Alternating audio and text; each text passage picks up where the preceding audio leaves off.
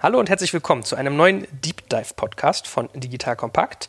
Dieses Mal wird es fast ein bisschen experimentell, weil wir widmen uns einem Thema, das, glaube ich, sehr, sehr viele Leute spannend finden, wo man gleichzeitig aber auch nicht so richtig ein Gefühl hat, wo ist der Stand jetzt eigentlich wirklich. Und zwar geht es um künstliche Intelligenz und alles, was da so ein bisschen dranhängt. Also Machine Learning. Man kann sogar auch so ein bisschen in Richtung Robotics mit abtauchen. Da habe ich einen sehr, sehr spannenden Interviewpartner heute. Gebt uns gerne mal Feedback ja, in den Kommentaren, ob ihr das Thema irgendwie spannend findet, weil wir überlegen auch wirklich, ob wir da nicht eine ganze Reihe draus machen, weil irgendwie AI da passiert ja so viel gerade. So, aber offensichtlich bin ich jetzt nicht der Einzige hier oder generell nicht derjenige, der, der, der Experte ist, sondern jemand anders und das ist mein Partner, der. Hallo, hier ist Fabian. Der Fabian. Äh, sag mal ein paar kurz ein paar Worte zu dir. Du bist ja eigentlich in Berlin, würde ich mal sagen, sehr gut vernetzt und fast bekannt wie ein bunter Hund. Würde ich nie so einschätzen. Ich bin vor ein paar Jahren bei Team Europe eingestiegen, ähm, habe danach Point Capital mitgegründet gehabt, dann die Seiten gewechselt und äh, Wunschsportkleid gegründet, war dann so für drei, vier Jahre der größte Brautmodenhändler in Deutschland und dann wieder die Seiten gewechselt, aber eine Kombination und habe Asgard gegründet, eine Venture Capital Firma mit dem Fokus auf künstliche Intelligenz und Internet der Dinge. Ja, und nebenbei äh, blogge ich recht gerne, auf Bootstrapping Me, habe ich ungeheuren Spaß dran. Oh ja, heute mein erster Podcast, ich bin sehr gespannt. Ja, hoffentlich nicht der letzte. Jetzt muss uns natürlich erzählen, wie wird man also wie kommt man auf Brautkleider und wie kommst du von Brautkleider dann zu AI? Da ist ja jetzt schon ein bisschen so eine Brücke zwischen. Ja, ich war vorher halt bei Point9 als Investor tätig und es hat mich immer frustriert gehabt, dass ich die andere Seite nicht kannte. Also die Seite der Unternehmer, die wirklich kreativ sind, was erschaffen, die Unternehmen aufbauen und ich wollte drüber und ja, Brautkleider war eigentlich eine super Nische, kam aus der Familie raus, meine Schwester suchte ein Brautkleid, hat nichts gefunden und ich sagte Google einfach, hat auf Google nichts gefunden und da dachte ich mir, gut, dann löse ich das Problem. Und habe über die Jahre dann halt einen Marktplatz gebaut, wo man gebrauchte neue Brautkleider etc. finden kann. Fand fand ich super. Ist äh, ein Produkt, wo man viel mit Frauen zu tun hat, ja, wo man eine sehr dankbare Zielgruppe hat, wo es einfach sehr, sehr viele schöne Emotionen gab, aber gleichzeitig natürlich eine Nische ist, die begrenzt zu wachsen ist. Und irgendwann war ich an eine Wachstumsgrenze angekommen, wo ich mich entscheiden müsste, was mache ich. Und dann habe ich einen Käufer gesucht, die Firma Break-Even gefahren, Käufer gefunden, äh, Firma abgegeben und parallel dann gesagt, ich möchte wieder das machen, was mir am meisten Spaß macht, wo ich wirklich Leidenschaft habe. Und das ist es, mit jungen Teams an wirklich fundamentalen Themen zu arbeiten. Und dann habe ich mir super viel angeguckt, von Virtual Reality über Robotik, über Biotech und Fintech. Und am Ende habe ich gesagt, ich fokussiere mich lieber auf das, was mich wirklich begeistert, und das ist künstliche Intelligenz. Und das beschäftigt mich nicht nur äh, beruflich, sondern auch privat. Ich habe ein ganzes Bücherregal voller Science Fiction. Ich habe wahrscheinlich jeden Film gesehen, den es da draußen gibt. Und äh, ich, ich veranstalte selber Konferenzen zu dem Thema. Das Thema beschäftigt mich also komplett. Ja, man denkt bei Filmen immer ganz schnell hier an Haley Joel Osment und AI von Steven Spielberg irgendwie, ne? Das ist so das ist, äh, das ist ein ist schon historisches Relikt. ein historisches Relikt, man merkt, das war meine Jugend, also bin ich schon ganz schön alt. Jetzt sag uns doch mal vielleicht noch ganz kurz einen Satz zu dir, für all die Leute da draußen, die was irgendwie mit AI machen oder irgendwie was zumindest artverwandt oder nah dran ist. Wonach guckst du und wie gehst du da so vor? Weil es ist ja auch nicht ein ganz simples Feld. Also ich glaube, damit irgendwie schnellen Return zu erzielen, da ist sehr, sehr komplex teilweise, ist es jetzt nicht immer ganz leicht. Ich gucke mir zwei Themen an. Das eine Thema, ich nenne das mal horizontale Technologien. Das sind Teams, die kognitive Modelle entwickeln oder auf dem Weg zu sogenannten AGI sind, also Artificial General Intelligence. Ja, der nächste Sprung, um danach eine, eine übliche äh, AI zu kriegen. Da gibt es Leute, die entwickeln das und haben verschiedene Methoden, mit denen treffe ich mich und da gucke ich mir das an und versuche herauszufinden, ob die technologisch auch wirklich da dran sind und arbeite mich da in die Technologie rein. Das andere sind Teams, die die aktuellen Werkzeuge, die es gibt, ja, aktuelle Frameworks, Libraries, Tools benutzen, um konkrete Probleme in der Industrie zu lösen. Ob es jetzt E-Commerce ist, ob es Handel ist, ob es Fintech ist. Das heißt, die gehen direkt in die Industrien rein und nehmen aktuelle State of the Art Machine Learning und AI-Komponenten, um damit äh, Umsatz zu generieren. Mhm, okay, also einmal wirklich so Kernfokus und einmal eher äh, so ein bisschen Zulieferer, also wie bei der Autoindustrie, die, diejenigen, die die Scheibenwischer machen. Genau, aber ich bin ja auch der Meinung, dass Wertschöpfungsketten ja immer mehr auseinandergezogen werden und äh, Startups können gar nicht eine komplette Wertschöpfungskette sofort abbilden, sondern eigentlich nur Elemente ergänzen oder austauschen. Ist es nicht trotzdem aus Investorensicht ein relativ undankbares Thema, weil man steigt, glaube ich, schwer durch, wenn man jetzt nicht gerade einen Hardcore-Tech-Background hat. Und wie gesagt, also mein Eindruck ist immer, wenn man so das nächste Siri baut in richtig funktionabel, das sind halt so dicke Bretter, da brauchst du eigentlich erfahrungsgemäß viel Kapital, viel Zugang, du musst viel lernen, also hast wahrscheinlich oft Pivots irgendwie als Thema. Ist das nicht schwierig? Stimme ich dir zu. Der Vorteil für mich ist, dass ich mit einer neuen Firma, neuen Fonds mir eigentlich aussuchen konnte, wo möchte ich aktiv werden. Wäre ich vor 15 Jahren schon aktiv gewesen, hätte ich damals wahrscheinlich E-Commerce gemacht und vor 10 Jahren hätte ich Software as a Service, Marktplätze und Mobile gemacht, ja. Und heutzutage ist das, diese ganzen Märkte schon eine gewisse Reife, also muss man sich auf sehr junge Märkte konzentrieren. Ich hatte einfach die Möglichkeiten dadurch, dass ich mal ähm, die Zeit hatte, mich wirklich tief in die Thematik einzuarbeiten, mich viel mit Experten getroffen, viel in wissenschaftliche Literatur äh, eingearbeitet, viel gelesen, um so einfach zwei Jahre lang nochmal eine Fachwissen aufzubauen, das Investoren, die bereits im aktuellen Geschäft sind, gar nicht die Möglichkeiten haben. Jemand, der bereits ein Portfolio von 20, 30 Firmen hat und bereits Experte ist, der hat gar nicht immer die Kapazitäten, sich nochmal zwei, drei Jahre in ein komplett neues Thema einzuarbeiten. Und diesen Vorteil hatte ich einfach und das habe ich genutzt, weil es sowieso eine Kombination war mit meiner Leidenschaft, weil da auch eine gewisse Philosophie dahinter natürlich ist, ob man Pro und Contra ist, wie man das Ganze unterstützt. Asgard, ja, das kenne ja sogar ich als, als, als Science-Fiction-Fan teilweise sogar. Äh, sind eigentlich die, die nordische Götterwelt und wenn ich von die E-Mails kriege, dann sind die immer mit Yggdrasil. Wenn ich mich nicht täusche, ist das die Schlange, die die Welt umspannt spannend. Sag mal einen Satz noch vielleicht so ein bisschen zu, zu euch. Also, warum Asgard als Name und woher kommt eigentlich das Kapital, das ihr investiert? Ich hatte schon immer ein Faible für nordische äh, Mythologie, allgemein für Mythologie. Ähm, ja, Asgard ist das eine äh, aus, der, aus der Edda, ja, aus der Helden- und Göttersage. Auf der anderen Seite natürlich, ich bin immer ein großer ähm, Stargate-Fan gewesen. Ja, ich auch, da kenne ich das nämlich. Und die Asgards waren halt die technologieführende, pazifistische Kultur, die der Menschheit geholfen hat. Ja, und ich fand ihn immer sympathisch und Thor kam da drin vor und das fand ich auch gut. Den Thor fand ich immer noch cooler als diesen metrosexuellen Thor, der da jetzt rumläuft. und äh, das andere, Yggdrasil, ja, das ist meine private Holding. Ich habe noch eine Handvoll andere Firmen. Ich habe irgendwann entschieden, ich benenne einfach alle meine Firmen nach, nach Göttern oder nach Rollen in der, äh, in der Mythologie. Okay, er hat eine gewisse Bescheidenheit, die das kommuniziert.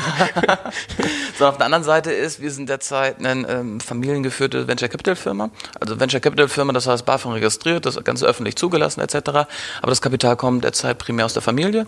Ich habe mich mit meinem Vater zusammengetan. Mein Vater ist seit 30 Jahren Unternehmer, kommt aber aus der Old Economy, ja, also klassisch Automotive und Kunststoff und sitzt im BDI und macht diese ganzen Themen. Und das war einfach die perfekte Mischung, weil ich gelernt hatte in Gründung dazu vor, man sollte am besten mit Leuten arbeiten, denen man vertraut und die einen ergänzen und am besten die älter sind als man selber, weil ich bringe so die ganze Energie und diese Jugendhaftigkeit ein und auch manchmal diese ganze Naivität, ja, die die Jugend mit sich bringt und mit dem Vater zusammenzuarbeiten ist natürlich der Vorteil, dass er einfach äh, deutlich gelassener ist und sehr, sehr viel schon gesehen hat und entspannter mit den Themen umgeht und auch Fragen stellt, die wir uns in der äh, New Economy nie stellen würden, die absolut logisch sind, aber wir überhaupt nicht so denken, ja, wir haben das komplett verlernt oder nie gelernt und die Welt hat sich schon immer gedreht, auch bevor es das Internet gab. Und manchmal ist es gar nicht so schlecht, äh, sich auch gerade mit Old Economy zu beschäftigen. Gut, also du bist, äh, hast Unternehmer-Background, du hast auch die, die Investorenseite gesehen und bist dann noch aktiv.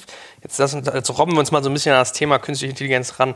Was sagst du denn, gibt es eigentlich so ein, so ein Zentrum, wo das gerade passiert? Also ist Deutschland da zum Beispiel überhaupt irgendwie auf der Agenda? Man denkt immer so bei Technologie vielleicht an Karlsruhe, aber so Hardcore-Tech, wirklich, wovon wir jetzt eigentlich gerade reden, passiert hier eigentlich nicht so stark. Also wo findet das Thema eigentlich gerade primär statt?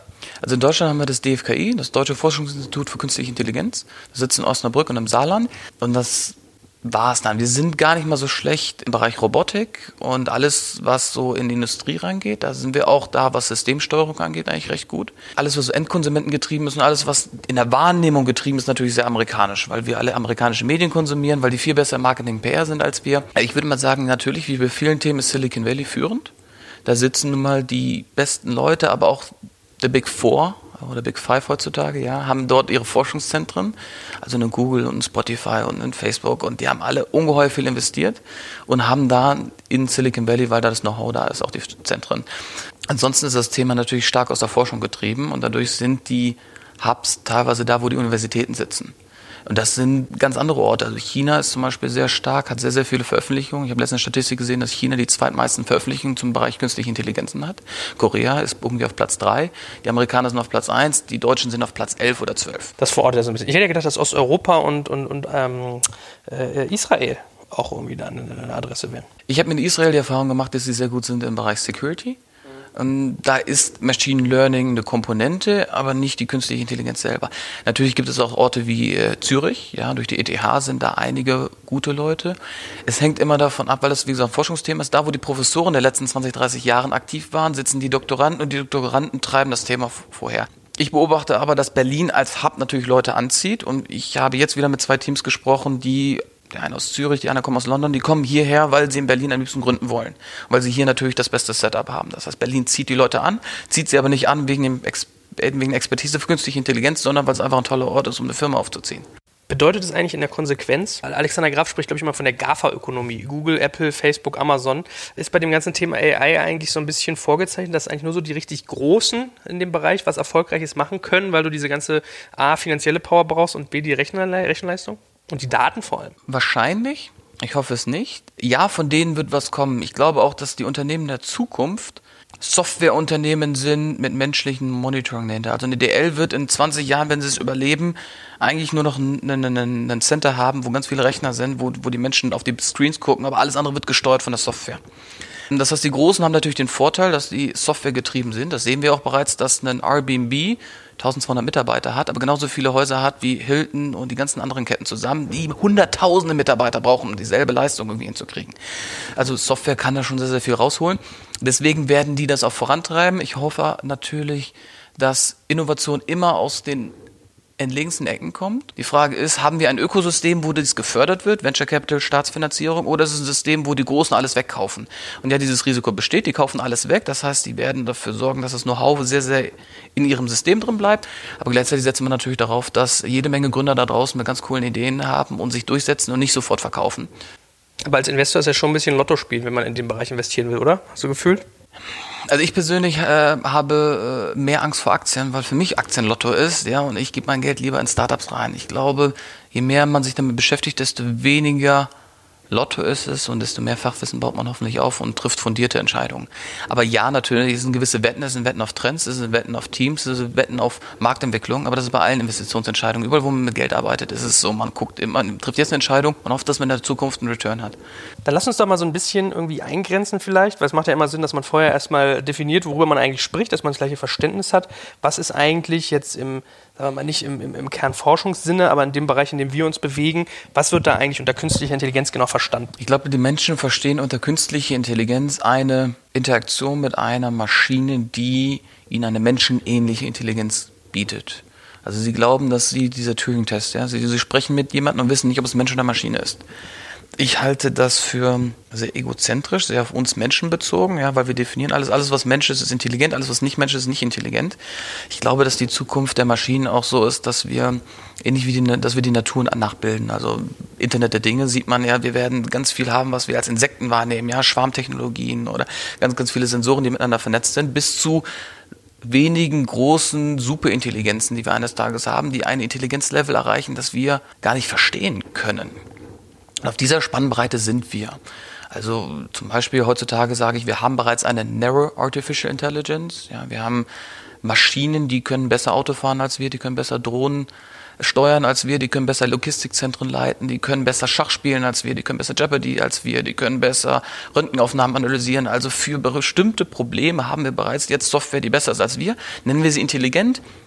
Nein, aber äh, ich bin mal ehrlich, ich kenne auch viele Menschen, die ich getroffen habe, die würde ich auch nicht unbedingt super smart bezeichnen. ja, na, ich wollte schon sagen, äh, weil der Turing-Test ist ja so der, der, der Standard, ja. Also dieser, dieser Test, was du gerade gesagt hast, wirkt eine Maschine so menschlich, dass man es jetzt nicht erkennt, wenn man nicht weiß, mit wem man da gerade kommuniziert. Und ich bilde mir ein, siehst du, glaube ich, damals, Eliza war doch der Computer, mit dem damals äh, ne, das stattfand. Da ging es ja schon, also das war ja eigentlich gar keine Intelligenz in dem Fall, ähm, sondern es war ein Computer, der dir sozusagen nach bestimmten Regeln, Gesetzen, Vorgaben Antworten auf deine Fragen gegeben hat. Teilweise so ein bisschen auch nach dem Therapeutenmuster. Ja? Wenn du gesagt hast, was soll ich tun, sagt er dir, was denkst du denn, was du tun solltest. So. Und es gab, glaube ich, sehr, sehr viele Menschen, die nie bemerkt haben, dass das ein Computer ist. Trotzdem war es jetzt nicht intelligent, weil es hat nicht selbst nachgedacht, sondern es gab eigentlich ein relativ enges Regelset und ein relativ kleines. Und da hat sich, glaube ich, bis heute jetzt wahrscheinlich nicht so viel dran geändert. Also so ein Siri zum Beispiel ist ja auch ähnlich. Da ist halt irgendwie die, da hast du nicht mehr einen Rechner, der irgendwie den Regeln folgt, sondern es liegt alles in der Cloud. Aber das ist jetzt auch nicht, dass Siri aktiv über überlegt, sondern es kriegt, nimmt er bestimmte Parameter. Ja? Wenn es hört, okay, Kino, dann will der vielleicht gucke ich, was in, der, was in der Gegend passiert da an Filmen. Also so richtig das Computer selber denken, da ist man ja noch nicht. Da springen wir ja direkt ein. Also ich sage derzeit ist State of the Art, dass wir kognitive Modelle entwickeln. Ja, also dass Startups da draußen entweder komplexe kognitive Modelle entwickeln oder bereits versuchen anzuwenden.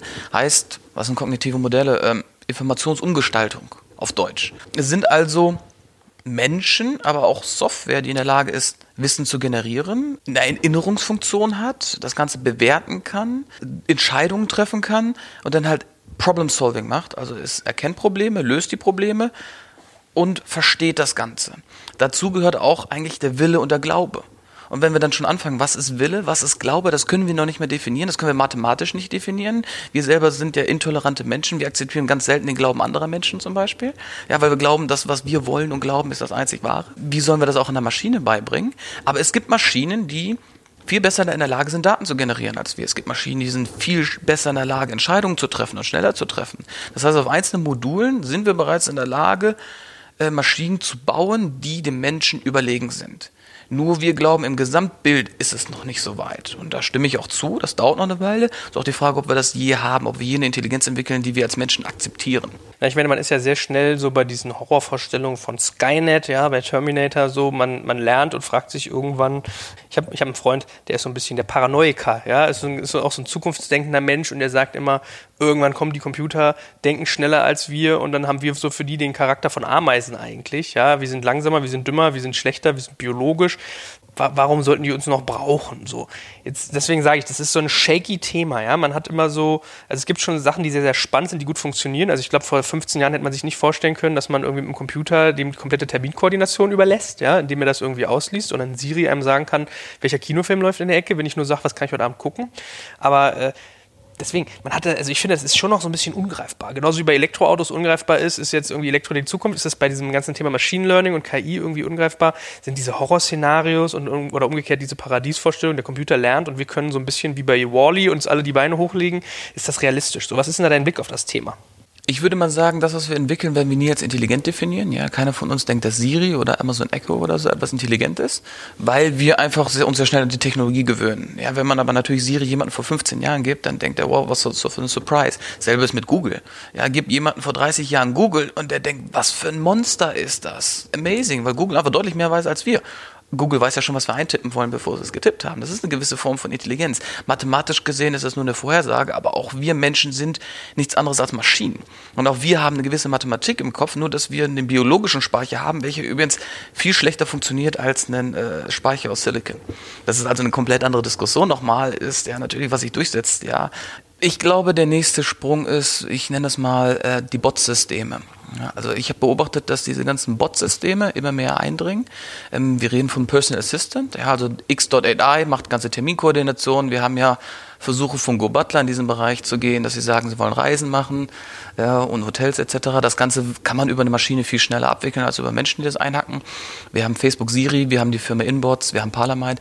Wir haben immer mehr äh, Unternehmen, die sich im Bereich der Mensch-Maschine-Kommunikation einklinken, um die Maschinenkommunikation einfacher zu machen. Im Endeffekt sorgen sie dafür, dass das Interface verschwindet. Also ich habe die These, dass da, wo wir eine App haben heutzutage, die App dient dazu, dass wir der Maschine sagen, was wir wollen. Viel besser ist, wenn wir der Maschine es sagen können in gesprochener Form oder in geschriebener Form und die Maschine versteht das. Und da gibt es einige interessante Fortschritte halt im NLP, Natural Language Processing, die in der Lage sind, dass die Maschine besser versteht, was wir wollen, gesprochen oder geschrieben. Und wenn das wird in den nächsten zwei, drei Jahren noch besser. Und dann werden wir auf einmal ganz anders mit unseren Maschinen interagieren. Wir werden viel weniger auf dem Handy hoffentlich kleben und irgendwas einhacken müssen oder am Rechner sein einhacken müssen, sondern die Maschine wird mehr in der Lage sein, zu verstehen, was wir wollen, indem wir sprechen und interagieren, so wie wir mit Menschen agieren, so wie wir mit einer Assistenz agieren. Und dann werden wir das auch nicht eine Intelligenz nennen, aber wir werden die Maschine aus meiner Sicht bequemer mit umgehen können. Also immer eine Frage der Usability. Ich meine, das ganze Thema Conversational Commerce ist ja jetzt auch so, äh, weil du gerade Go Butler auch angesprochen hast. Sprich, ich habe teilweise ein Interface, das sieht aus wie WhatsApp, tippe irgendwas ein und kriege Antworten, wie, wie ein, als, wenn mir, als wenn mir mein Computer eine SMS schreiben würde, so ein bisschen, ja. Also, ich meine, da bist du relativ schnell dann auch so bei diesen Star Trek-Ideen mit äh, Computer und dann fragst du den irgendwas und kriegst halt eine Antwort. Also du glaubst schon, dass das irgendwie so der, der, der, der, der Weg ist, den man da geht? Ja, da gibt es halt die Frage, wie man das Problem drangeht. Man kann sagen, okay, ich nehme einen ganz, ganz konkreten Problemfall, wie zum Beispiel Terminanfragen. Ja, und dann Terminanfragen ist gar nicht so komplex. Ja, also man hat fünf, sechs Faktoren. Man muss Ort und Datum und Zeit und äh, Mitglieder und wo trifft man sich. Jetzt halt alles abstimmen. Und bisher war es halt so, man, man setzt die, äh, die Software in CC, ja, die fragt das ab, teste in der Datenbank, ob alle Informationen in der E-Mail drin sind, schreibe wieder in die E-Mail und frage das Ganze ab. Am Anfang muss das ganze System trainiert werden. Das heißt, man hat in Madagaskar irgendwie Mitarbeiter sitzen, die für drei Euro die Stunde diese ganzen Daten abfragen, das nachhaken und das System lernt dann wiederum, wie ich das Ganze mache. Das ist lösbar. Nächste Stufe ist natürlich für komplexere Themen, wie zum Beispiel Kundensupport. Du schickst eine E-Mail, habe zwei Pakete gekriegt, eins möchte ich behalten, das andere geht zurück. Im Moment braucht man einen Menschen, das auseinanderzunehmen. Inzwischen hat man schon Software, die erkennen kann, ist der Kunde zufrieden, ist er böse, wie ist seine Laune drauf, um was für einen Fall geht es und kann das schon dem richtigen Kundensupport-Mitarbeiter dann zuweisen. Wie weit bist du denn aber wirklich? Ich habe gerade, gerade gestern, glaube ich, habe ich irgendwie einen Artikel gelesen, so nach dem Motto, es macht einen riesen Unterschied, ob du sagst, das iPhone war noch nie gut oder das iPhone war noch nie so gut. Also ein Wort kann ja manchmal irgendwie schon die Bedeutung um 180 Grad drehen, würde ich damit sagen. Ja? Und also wenn ich so an meine E-Mails denke, die ich manchmal irgendwie an Support schreibe, mit ich habe das Problem, ich habe jenes Problem, da ist ja, also wie standardisierbar ist das und sind wir da wirklich schon so gut, dass ein Computer das lesen kann? Ich habe mich mit, einem, mit einer Forscherin getroffen, die daran arbeitet an dem Thema seit zehn Jahren und auch ein Startup daraus gemacht hat und hat, hat mir die Technologie erklären lassen. Und das ist super komplex, also es ist echt komplex, so komplex, dass ich es sogar wiedergeben kann. Ich habe das versucht einfach nur zu verstehen. Im Endeffekt haben die 150 verschiedene Fälle, die es gibt. Storno, Retoure, falsche Lieferung etc. Und zu jedem dieser Fälle entwickeln die bis zu 1000 Iterationen. Und die haben einen Bot, der alle E-Mails durchgeht und abprüft, okay, es ist einer dieser Fälle und passt es in die Iteration. Und wenn es da reinpasst, dann sagt er, okay, das ist dieser Fall. Wenn es nicht reinpasst, dann versucht er zu lernen und das wieder zuzuordnen. Im Endeffekt hat man also Bots, die immer wieder lernen, mit jeder weiteren Variante, die es gibt, versuchen das Ganze zuzuordnen. Wir sind noch in der Phase des sogenannten Supervised Learnings. Das Hauptproblem ist, die Daten, die wir kriegen, sind unlabeled und unstructured. Also wie du sagst, Umgangssprache, ja, die sind sehr, sehr komplex und es gibt sehr, sehr viele Möglichkeiten. Noch sind die Maschinen nicht in der Lage, die Daten unbereinigt sofort zu verstehen. Also ist derzeit der größte Engpass für eine Maschinenintelligenz, dass man Manpower braucht, um diese ganzen Daten aufzubereiten und der Maschine zu sagen, Bestes Beispiel, das ist eine Katze. Damit die Maschine einmal gelernt hat, okay, das ist eine Katze und danach alle Katzen erkennt. Noch kann man ganz schwierig im, im Bereich Visualisierung klappt das schon, aber bei Sprache kann man den nicht einfach hier Text reinwerfen und sagen, mach was daraus. Noch muss man sagen, okay, diese Texte haben diese Bedeutung, aber die Maschine lernt. Und wenn man sie trainiert, wird die Maschine immer besser, bis zu einer Quote von 90 Prozent, 95 Prozent, 98 Prozent Textverständnis mit einem gewissen Training. Also verstehe ich das richtig? Im Prinzip bist du immer noch auf dem 80er Jahre, ich definiere ein Regelset, nur dass sozusagen der, der Input, den du gibst, maximal viel größer wird, gerade weil du technologiebasiert auch sagen kannst, das liegt alles in der Cloud. Also Speicher kostet ja heutzutage nichts mehr. Ja? Du, du jagst das nur noch voll mit Informationen, gibst Regeln an die Hand, wie Informationen zu deuten sind und bist da auch effizienter geworden, sodass du eigentlich die Intelligenz dann darin besteht, zu sagen, du clusterst. Also eigentlich wird sozusagen sortiert.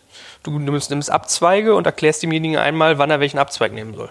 Ähm, es ist eine Mischung von mehreren. Wir reden von Clusters, wir reden von Segmentierung, wir reden von Cleansing, wir reden von Tokens, wir reden aber auch von neuronalen Netzen.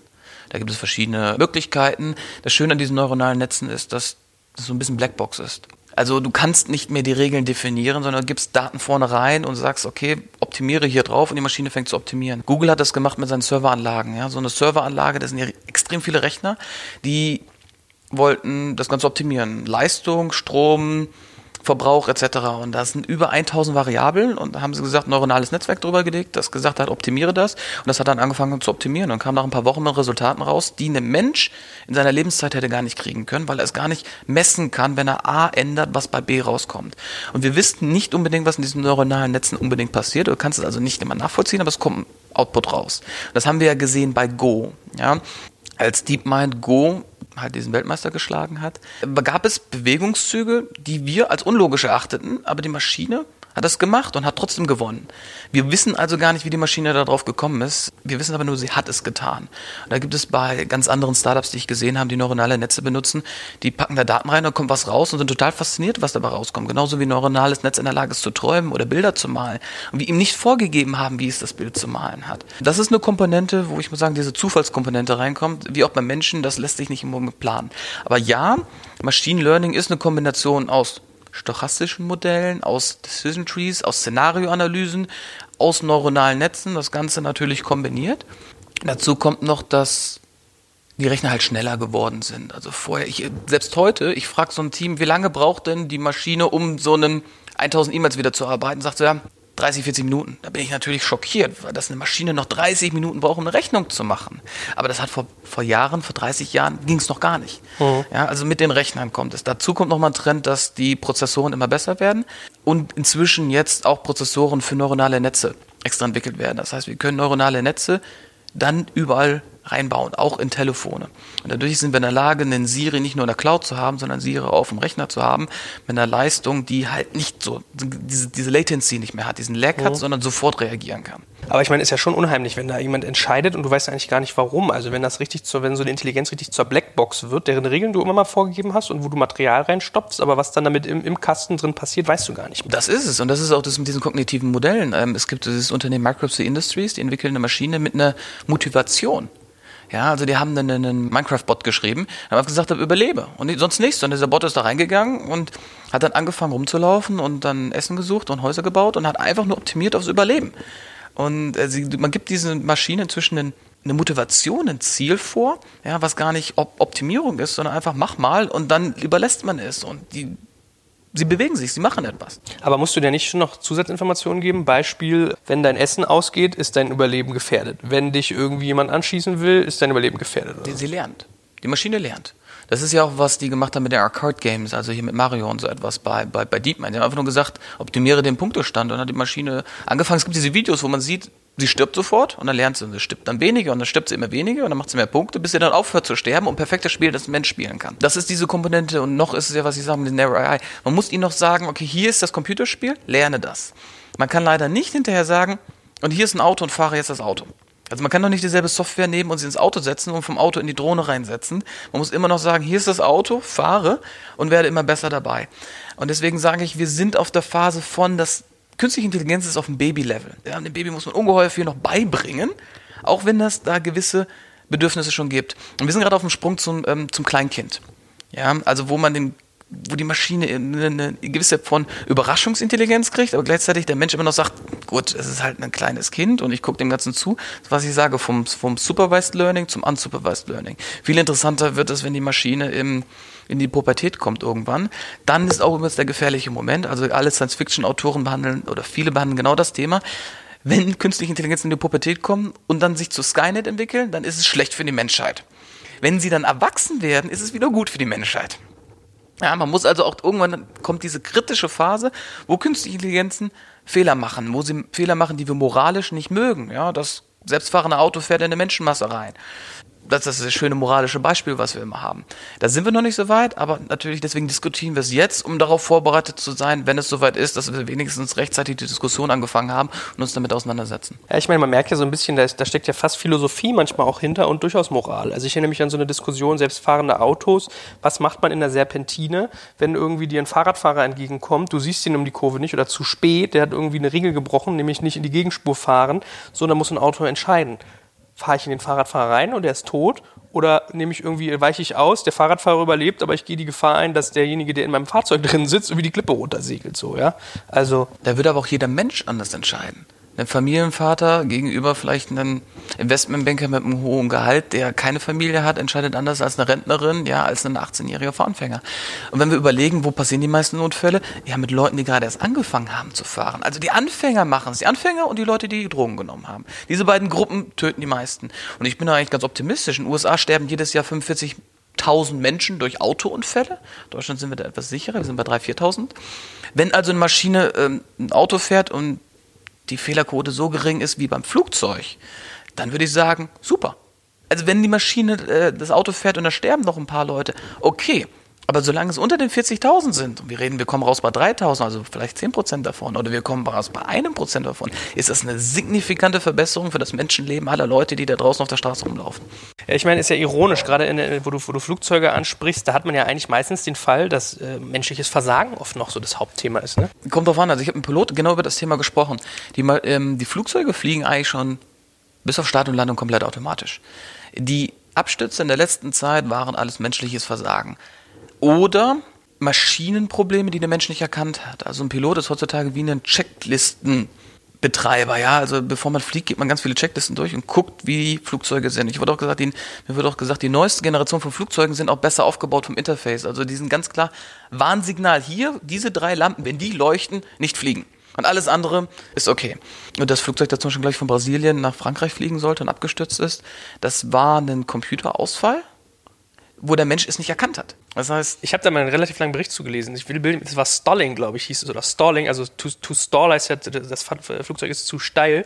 Das heißt, irgendwie gab es, glaube ich, das Problem war, der, der Co-Pilot hat das Lenkrad rangezogen teilweise, was der Hauptpilot nicht gemerkt hat, weil die Lenkräder nicht irgendwie verbunden waren. Das Flugzeug stand also total steil und du hast es aber nicht gemerkt, weil irgendwie ein Sensor ausgefallen war, der vereist war.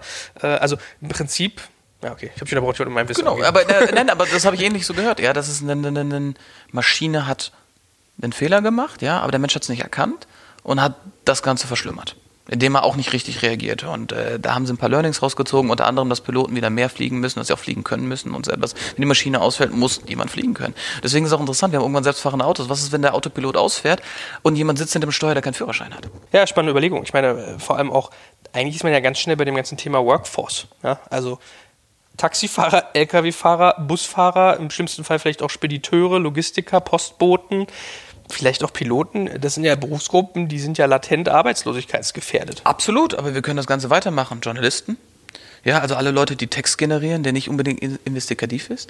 Wir reden über Analysten, wir reden über Börsenhändler. Ja, ja. stimmt. Wir reden aber auch über Data Scientists. Also Data Scientists jetzt super wichtig in zehn Jahren haben wir hoffentlich eine Softwarelösung dafür. Alles, was heutzutage in Excel abgebildet wird, wird eine Software machen können. Jeder, der einen Job hat, wo er Daten in Excel einhackt oder wieder rausholt oder mit Datenbanken arbeitet, brauchen wir irgendwann nicht mehr, weil die Maschine einfach besser rechnen kann. Ja, früher hatten wir riesige Büros, wo Leute nichts anderes gesessen haben mit Schreibmaschinen, irgendwelche Lochkarten zu bearbeiten. Heutzutage haben wir Excel. Als nächstes hast du eine künstliche Intelligenz dafür. Nur wir werden sie nicht so nennen. Wir sind bei, bei Doktoren, ja, Chirurgen. Überall, wo man Millimeterarbeit braucht, da haben wir bereits in der Industrie Laserroboter für. Noch lassen wir Menschen, die sehr, sehr fehleranfällig sind, an unserem Herzen operieren. Jetzt gab es die ersten Ergebnisse wieder, dass äh, äh, Herz-OPs durchgeführt wurden von Maschinen. Ich glaube, der Mensch hat eine äh, Möglichkeit da, wo noch Interaktion wichtig ist, also Mensch zu Mensch. Also gerade der Arzt, der einem Allgemeinarzt wird immer noch eine Existenz haben, aber alles, was dahinter ist, zum Beispiel Radiologen, ja, derzeit schicken Radiologen ihre Bilder nach äh, Indien, um die über Nacht auswerten zu lassen. Dafür gibt es auch schon längst Software, die das sofort macht. Also ganz, ganz viele Bereiche werden da kommen, überall, wo es repetitive Aufgaben gibt. Also alles, was man lernen kann, kann eigentlich die Maschine irgendwann machen. Was ist deine Hypothese? Was macht das mit so einer Volkswirtschaft, wenn potenziell sehr, sehr, sehr viele Menschen arbeitslos werden? Das wird jetzt gerade politisch, weil heute einen sehr schönen Artikel darüber gelesen, über Bits, äh, Bit Society versus Atom Society. Das heißt, die Leute, die unter anderem äh, Trump gerade unterstützen in den USA, sind sehr für, für dieses, ja, ähm, ich nenne das Old Economy, ja, wir wollen wieder produzieren, wir wollen, dass alles wieder einen Schritt zurückgeht, ja, wir wollen Arbeitsplätze haben etc. Und Silicon Valley ähm, ähm, treibt das Ganze nach vorne und sagt, wir brauchen das nicht mehr, wir, ihr müsst alle später nicht mehr arbeiten, deswegen diskutieren wir auch über das bedingungslose Grundeinkommen. Ich persönlich glaube, wir werden an den Punkt kommen, wo wir genau uns diese Diskussion stellen müssen, die haben wir bereits in Ansätzen, wo wir uns damit auseinandersetzen müssen, wenn wir diesen Fortschritt vorangehen, dann ist eine Konsequenz, dass wir einfach weniger arbeiten müssen ich für mich ist das Bild Wall-E. Ja, also wir hocken nicht alle hoffentlich äh, auf solchen kleinen Robotern und werden dick, aber für mich ist eine ideale Zukunft, keiner muss mehr arbeiten, sondern jeder kann arbeiten, wenn er will. Ja, jeder sucht sich seinen Beruf als Berufung. Und keiner muss mehr bei McDonalds sitzen, ja, weil er halt die 8,50 Euro die Stunde braucht. Sondern dass das Basic Need, also Miete und meinetwegen Essen, ja, und äh, Ausbildung, dass das gedeckelt ist und dass die Leute rausgehen zu arbeiten, weil sie wirklich arbeiten wollen oder weil sie einfach einen Luxus und Lebensstandard haben wollen, den sie sonst nicht leisten können und dafür mehr zu leisten haben. Das wird ein äh, sehr, sehr interessantes äh, Thema werden, aber wir haben einfach nicht für siebeneinhalb Milliarden Menschen genug zu tun.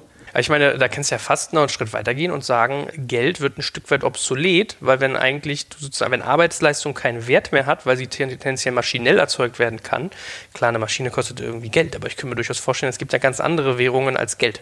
Für mich ist Geld Lebenszeit. Also ein Tauschmittel für Lebenszeit. Ja. Und wenn ich mir ein neues iPhone kaufe, dann kaufe ich mir das, weil mir das ungeheuer viel Lebenszeit spart. Also ich weiß, dass ich mit dem iPhone einfach viel produktiver bin, als ich noch vor 15 Jahren war. Dafür ist es mir das wert. Aber ich habe zum Beispiel kein Auto, weil ich nicht bereit bin, 50, 80, 100.000 Euro für einen Gegenstand auszugeben, der sofort, nachdem ich ihn gekauft habe, 20 Prozent seines Werts verloren hat. Gut, du kannst ja einen für 15.000 kaufen und ich glaube, die verlieren sogar 50 Prozent des Werts. Absolut. Ich fahre einen 20 Jahre alten Polo. Ah, also ist doch ein Auto. Ja, genau. Aber den habe ich seit 15 Jahren. Den hab, deswegen habe ich nie was Neues gekauft. Den habe ich seit 15 Jahren. Der hat keine Kosten. Also ich glaube, die Leute denken mehr darüber nach, was Geld ist. Und ja, Geld wird immer weniger wichtig, aber das ist doch auch so.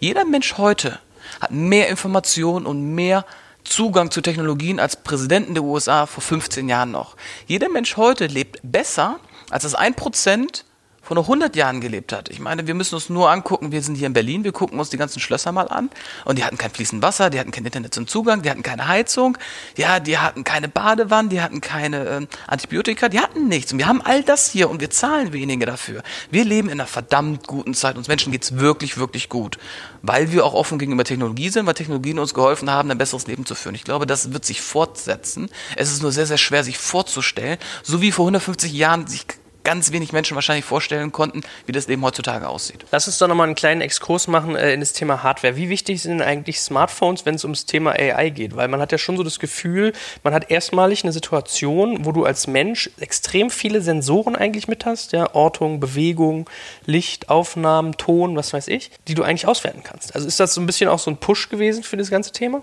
Ja, das iPhone und die anderen Smartphones haben natürlich die ganze Mobile-Ära reingebracht. Und wir reden von 300 Millionen Desktop-PCs, die es da draußen gibt, und 7,2 Milliarden Smartphones, die alle besser sind als Rechner noch vor zehn Jahren. Das heißt, wir, wir reden von Explosion von Computing Power, die da draußen ist. Und jeder, der ein Smartphone in der Tasche hat, ist meine These immer, ist auf dem Weg zum Cyborg. Ja, wir integrieren die Maschine schon in unseren Körper und unseren Alltag. Also ist das da. Wobei es weniger um das Smartphone geht, sondern die Akzeptanz, dass Künstliche Intelligenz wird auf dem Smartphone. Du wirst wahrscheinlich in fünf Jahren 10, 20 Apps haben, die eine gewisse künstliche Intelligenz drin haben, weil heutzutage jede App, die entwickelt wird, sollte Machine Learning State of the Art drin haben und eine gewisse Intelligenz haben. Das heißt, eine Software zu entwickeln, die mitlernt und dich versteht. Also das Smartphone wird das haben. Du wirst einfach Apps haben, die mitlernen, aber gleichzeitig ist es auch so, dass deine Umgebung mitlernen wird. Auf Kickstarter gibt es so wunderbare Kampagnen und hier äh, ein Berliner Team Bodyguard hat eine künstliche Intelligenz fürs Haus entwickelt. Also so, so einen kleinen Minicomputer, den hängst du an und er erkennt, wer die Wohnung betritt. Und wenn du das bist, Face Recognition, sagt es, ist alles super. Und wenn du das nicht bist, kriegst du eine Nachricht auf dein Handy mit einem Foto, wer ist gerade vor deiner Haustür oder wer ist gerade reingekommen. Wenn das jemand ist, den du sagst, okay, das ist Freund, Familie, dann fein. Wenn nicht ist, gibt es sofort einen Alarm. Wenn du nicht reagierst, geht das über Social Circles zu dem nächsten hin. Das System lernt also mit. Es lernt, wer bist du. Lernt aber auch zum Beispiel Privacy-Themen. Wenn du sagst aus, dann geht das Ding aus. Ja, oder ist einfach inaktiv oder so etwas. Äh, diese Interaktion wird da und es wird in vielen Komponenten geben. Das wirst du im Schlafzimmer haben, das wirst du im Wohnzimmer haben, das wirst du im Büro haben. Du wirst einfach viele Hardware-Komponenten haben, die Software drin haben, die dir einfach hilft, mit dem ganzen System zu kommunizieren. Da ist ja die Brücke eigentlich zu dem ganzen Thema Datenschutz, auch wenn man irgendwie als, als technologieverliebter Mensch das immer ein bisschen ätzend findet, eigentlich relativ naheliegend, ja. Also, was, was glaubst du, für einen deutschen Politiker ist sowas ja eigentlich ein Albtraum, das ganze Szenario. Also Daten überall haben, sehen, wer vor meiner Tür ist, Fotos haben, Fingerabdrücke. So und erfahrungsgemäß, viel Macht wird ja eigentlich auch immer missbraucht. Zeigt ja so ein bisschen die Erfahrung. Meine persönliche Meinung zum Thema Datenschutz ist, dass wir eh keinen Datenschutz mehr haben. Also die NSA weiß schon seit Jahren, was wir machen. Ja, mich würde es auch nicht wundern, wenn irgendwann rauskommt, dass jeder Rechner eigentlich komplett immer gespiegelt wird. Das ist eine Frage der Datenpower. Eigentlich weiß die NSA und dadurch auch alle anderen Geheimdienste bereits die ganze Zeit, was wir machen. Das andere Thema ist, wie man damit umgeht. Also, ähm, was willst du auch wirklich schützen? Ich habe diese Erfahrung zum Beispiel gemacht, ich habe bei einer Krankenkasse gesagt, hey, gib mir mal bitte, ich bin seit 30 Jahren bei euch in der Krankenkasse, gib mir mal bitte alle Daten, die ihr für mich habt. Ich würde gerne mal herausfinden, ob man damit mit diesen Daten ein bisschen arbeiten kann. Die speichern gar nichts. Da ist nichts. Die sagen ja, wir löschen eigentlich alles, was zehn Jahre zurückliegt und für die letzten zehn Jahre löschen wir auch nochmal 80 Prozent der Daten. Wir können ihnen nur 18 Monate liefern, aber in diesen 18 Monaten steht nicht drin, was sie, wo sie waren und was sie getan haben. Also wirklich so, wir haben immer Angst vor Daten. Ähm, die meisten da draußen erheben viel zu wenig Daten noch, dass ich mir überhaupt Sorgen machen müsste. Hm. Und wenn, A, was hat man zu verstecken? Ja, das ist so eine moralische Frage. Und B, wer missbraucht es? Der Staat weiß bereits super viel über uns, weil das System versucht, sich zu schützen in gewissen Art und Weise. Ich habe eher Angst vor kriminellen Aktivitäten, ja, dass jemand Daten benutzt, um um uns Schaden zuzufügen. Aber das ist dasselbe wie auch mit dem Haus. Wir schließen die Haus ab, du schließt das Fahrrad hier in Berlin ab. Manche Leute nehmen sogar das Fahrrad mal nach oben hin, weil sie sich nicht trauen. So ist es auch mit Daten. Also es ist eine Frage, wie bewusst gehe ich damit um und wie hausiere ich mit denen. Das ist halt so ein bisschen die Erik Schmidt-Haltung. Ne? Ich finde das ja trotzdem schwierig. Also wenn ich zum Beispiel zurückdenke, wir hatten in Berlin ja mal so eine Phase, wo irgendwie jede Nacht Autos gebrannt haben. Man hat sich gewundert, was ist da los? Wenn, wenn da einer irgendwie ein glühendes Stück Grillanzünder auf den Reifen legt und weggeht, so jemand kriegst du ja schwer gegriffen. So, und es wurde dann meines Wissens gelöst, indem man die Handymasten angezapft hat und hat immer verglichen bei den brennenden Autos, welche Handys waren sozusagen in dem Bereich angemeldet. Heißt in der Konsequenz, und da hast du, glaube ich, moralisch schon irgendwie ein sehr, sehr großes Thema, jeder, der sich irgendwie in dem Bereich aufgehalten hat, sein Handy dort liegen hatte, wurde schon erstmal unter Generalverdacht gestellt ja, mag jetzt nicht schlimm sein, wenn dir nichts passiert, du warst es nicht und alles ist gut. Vielleicht hast du aber auch irgendwie Pech gehabt und warst zufällig in einem Bus da irgendwie auch mal bei zwei Tatorten. Also, das ist ja schon schwierig. Auch mit dem, ja, die NSA weiß alles, ja.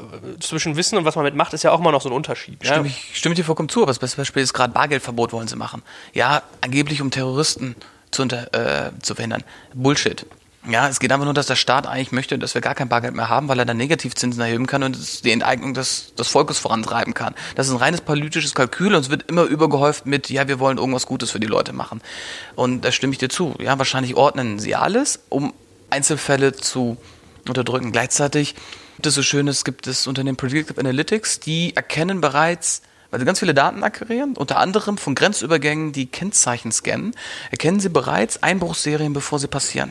Sie wissen also auch bereits über den Einbruch, bevor der Einbrecher weiß, dass er da einbrechen will, weil sie statistisch sagen können, okay, jetzt wird in den nächsten 24 Stunden oder in den nächsten zwei Tagen, wird wahrscheinlich mit hohen Wahrscheinlichkeit hier in diesem Stadtteil gerade eingebrochen und schickt präventiv Polizei hin. Und hat zum Beispiel in Zürich und München haben sie es gemacht und da, wo sie es eingesetzt haben, 40, 50 Prozent weniger Einbrüche gehabt nach ein paar Monaten schon. Ist ja bei Kreditkartenfirmen, glaube ich, ähnlich. Ja? Also die können ja an deinen Ausgaben ablesen, ob du dich gerade geschieden hast, ob du ein Kind bekommst oder was weiß ich. Und wahrscheinlich könnt ihr das auch prognostizieren, wie es dann bei dir in ein paar Jahren aussieht. Also da gibt es ja durchaus einige Themen. Ja? Aber aber das ist, wenn es ein Mensch macht, sagen wir, boah, das ist ein guter Kundenberater, der gibt mir gerade eine Finanzanlage, der, der passt genau auf mich. Wenn es eine Maschine macht, dann ist das spooky. Ja gut, weil die Maschine halt auf Daten basiert und der Mensch meistens eher auf Intuition, auf Vermutungen. So, auf ich bin modern, ich traue der Maschine mehr als dem Menschen. Weil, also das ist aber so meine Erfahrung damit gemacht. Ja, Maschinen machen Fehler, aber meistens ist der Fehler vor dem Computer. Ich glaube, als letzten Satz würde ich noch gerne dazu geben, dass AI hat jetzt, die können Schach spielen, die können Jeopardy, ja, die können Go. Meine Hoffnung ist, dass sie als nächstes lernen, StarCraft zu spielen. Ja, also wenn AI in der Lage ist, StarCraft zu spielen, dann äh, wird es sehr interessant. Warum? Ja, um StarCraft gut zu spielen, muss man bluffen. Man muss Angriffe faken, um hinten rumzukommen. Das heißt, man muss in der Lage sein, auf Moral im Spiel äh, nicht zu betrügen, aber Leute in die, in die Täuschung zu führen. Und wenn Software in der Lage ist, uns zu täuschen, um zu gewinnen, dann wird das nochmal ein ganz anderes Gespräch. Das ist doch irgendwo ein schöner Schlusssatz. Also, wir haben gesehen, äh, es ist ein sehr, sehr spannendes Thema. Äh, man, man kann von Pontius bis Pilatius reden. Darum, wie gesagt, nochmal hier die Bitte an alle, die zuhören. Kommentiert gerne mal, ob ihr das irgendwie spannend findet als Thema, ob wir da eine ganze Reihe draus machen sollen und das dann vielleicht mal so ein bisschen systematisieren. Das war ja jetzt wirklich mal so ein Ritt, wo man, wo man viele Sachen nur so an der Oberfläche anknüpft kratzt und wo so gesundes Halbwissen vielleicht manchmal, zumindest bei mir, äh, mitspielt. Also, wenn ihr das gut findet, dann äh, kommentiert und äh, dir danke ich ganz herzlich für deine Zeit. Hat viel Spaß gemacht. Ebenso, danke. Over and out.